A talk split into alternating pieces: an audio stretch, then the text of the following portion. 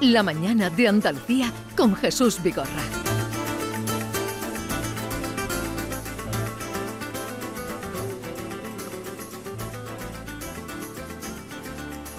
Seguimos en el Museo de la Autonomía y ahora saludamos a Tristán Pertiñez, director gerente de la Fundación Pública Andaluza, Centro de Estudios Andaluces. Tristán, buenos días. Hola, muy buenos días. Y hace un año que estábamos aquí. Sí, efectivamente, eh, con todas las restricciones y demás, pero tuvimos la oportunidad de hacer aquí el, el, programa, de recibiros aquí en la Casa de todos los andaluces y la verdad que es una enorme satisfacción hoy poder tener este maravilloso público que, que nos acompaña con todas las puertas abiertas del museo para que venga todo el mundo. Vamos a tener de todo, vamos a tener música, los ecos del Rocío que van a estar con nosotros, también eh, el, coro que nos va a acompañar. El coro de Cantillana, sí. El coro de Cantillana, en fin, pero a ver, lo primero, Tristán, en estos días, a partir de mañana, hay un horario especial para visitar la Casa de Blas Infante, a la que nos vamos a asomar ahora, eh, el Museo de la Autonomía y este centro eh, en el que estamos. Efectivamente, eh, son días de puertas abiertas. Aquí todos los días es 28 de febrero y tenemos las puertas abiertas en horarios normales de, de, martes a domingo.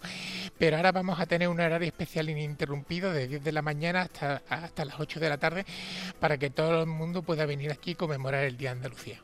O sea que a partir de mañana de 10 a 8. De 10 a 8. De 10 a 8 de la tarde ininterrumpidamente. Ininterrumpidamente. Creo que las visitas son, eh, se calcula que las visitas se hacen 30 minutos. Sí, aproximadamente. Son visitas guiadas donde se puede visitar tanto la sala 28F, que es la que estamos aquí, como yo a mí me gusta llamarlo, el Templo de la Concordia, porque aquí es donde se reflejan todos los pactos y, el, y, el, y donde los andaluces conseguimos el, nivel de autonomía que, tenemos, la pizarra, y después posteriormente tanto los jardines de, de Blas Infante como como su casa.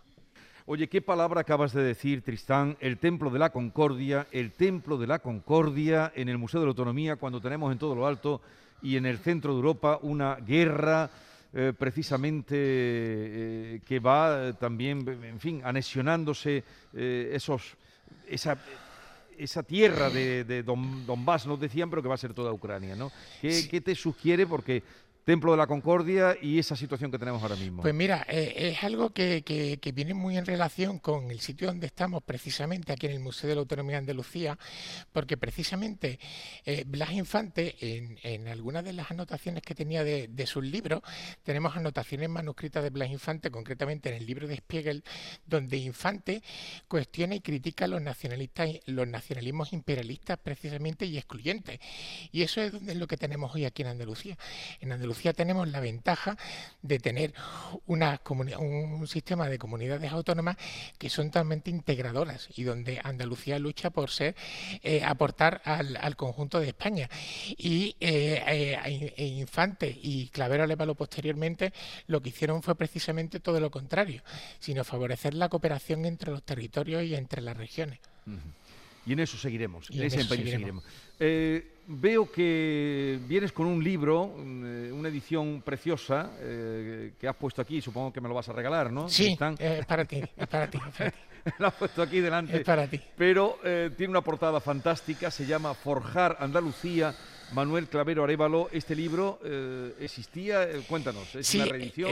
Es, un libro, es una reedición de un libro que ya estaba descatalogado, una lástima porque es un libro que hizo, que, escribió el propio Manuel Clavero Arevalo en los albores de los años 80, donde prácticamente es una crónica de, aquello, de, aquellos días y cuenta como eh, cuenta y ejemplariza muy bien cómo él directamente fue uno de los precursores del sistema autonómico que tenemos en toda España, pero además obviamente una de las claves fundamentales para entender por qué eh, Andalucía tiene entró por la vía del 151. Sin, sin Clavera Levalo eh, no se entiende que, hoy en día Andalucía pudiera contar con eso, gracias obviamente también a la manifestación del 4 de diciembre y el referendo del 28F. Eh, Manuel Clavera Revalo junto a, otros andaluces, pero él muy especialmente, de manera muy significativa, fue un evento clave y vertebrador precisamente de esa consecución. Bueno, pues es un, libro, una edición preciosa, supongo que también se puede adquirir, eh, lo ponéis a la venta, estas publicaciones que estáis haciendo. Lo tenemos, es una edición especial, muy cuidada precisamente por la simbología que tiene Manuel Clavera Lévalo dentro de, dentro de la, autonomía de Andalucía y también lo tenemos en la, en la biblioteca y en la librería del Centro de Estudios Andaluces. Bueno, vamos a asomarnos porque parte importante de, este centro mm, que supone el museo en el que estamos, el Centro de Estudios Andaluces y la Casa de Blas Infante, Villa Alegría. Vamos a asomarnos allí para que también los oyentes vean a través de los ojos y las palabras de nuestro compañero David Hidalgo mm, y desde luego renazca en quien todavía no lo conoce el deseo de venir. David, buenos días. Buenos días Jesús, bien lo has dicho, a unos 100 metros de donde tú te encuentras, en este Museo de la Autonomía de Andalucía, está la joya, diría yo, de este recinto, en lo alto de un pequeño altozano, está la casa de Blas Infante. No solo fue la casa donde vivió sus últimos cinco años de vida, también la diseñó y la construyó, se conoce como la Casa de la Alegría, los coreanos en su época le llamaban el Castillo de Don Blas, y te aseguro que el edificio no deja indiferente a nadie, tanto por su aspecto exterior,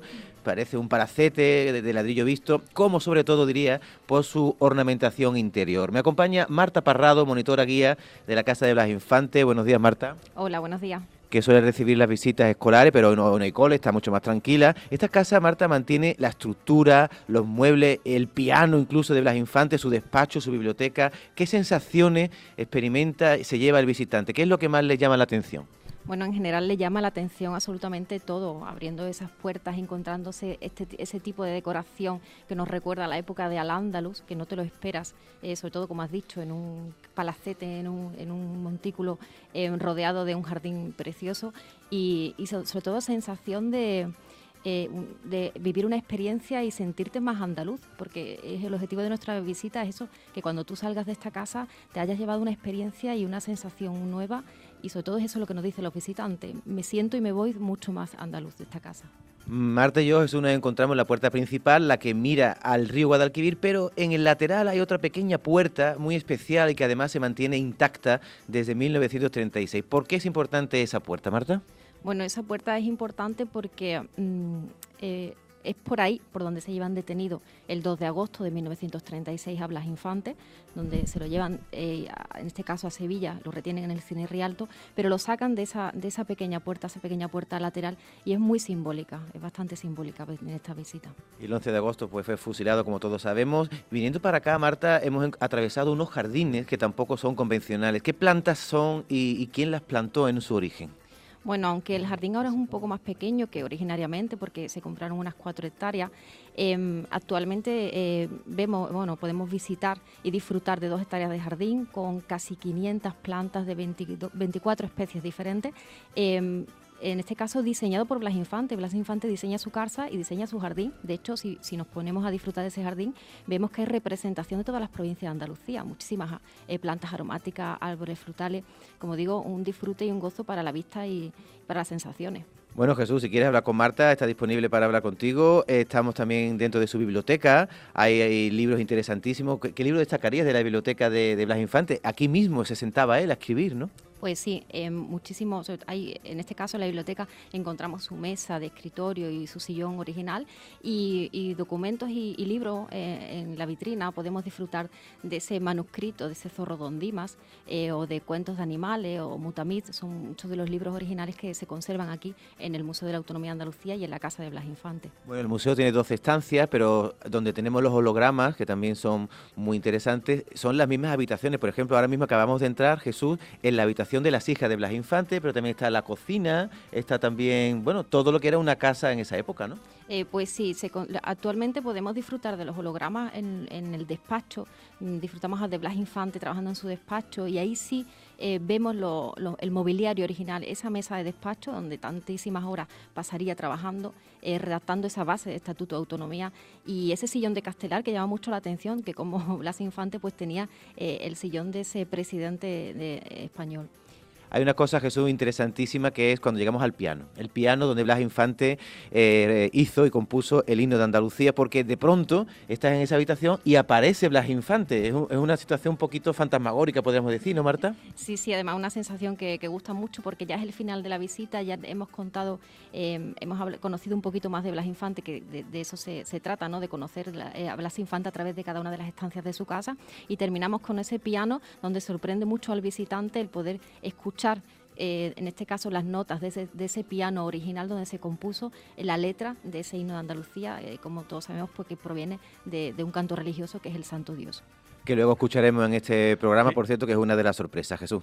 ¿Qué vamos a escuchar? No, sorpresa nada, tenemos ya aquí al coro y ya podemos, ¿verdad, Maite? Podemos anunciar que van a acompañarnos, gracias Marta David, el coro eh, que va a interpretar el coro de la sección cultural Mujeres de Azar de Cantillana. Sí, efectivamente, ya las tenemos aquí muy guapas, todas vestidas de negro con unos pañuelos rosas estupendos, tan guapísimas, y vamos a conocer el origen, ¿eh? el canto que dio origen al himno de Andalucía. Esa va a ser una de las, de las historias que tenemos preparadas hoy a lo largo del programa. Bueno, Tristán, eh, gracias por invitarnos, por acogernos a vivir estas vísperas del Día Grande de Andalucía.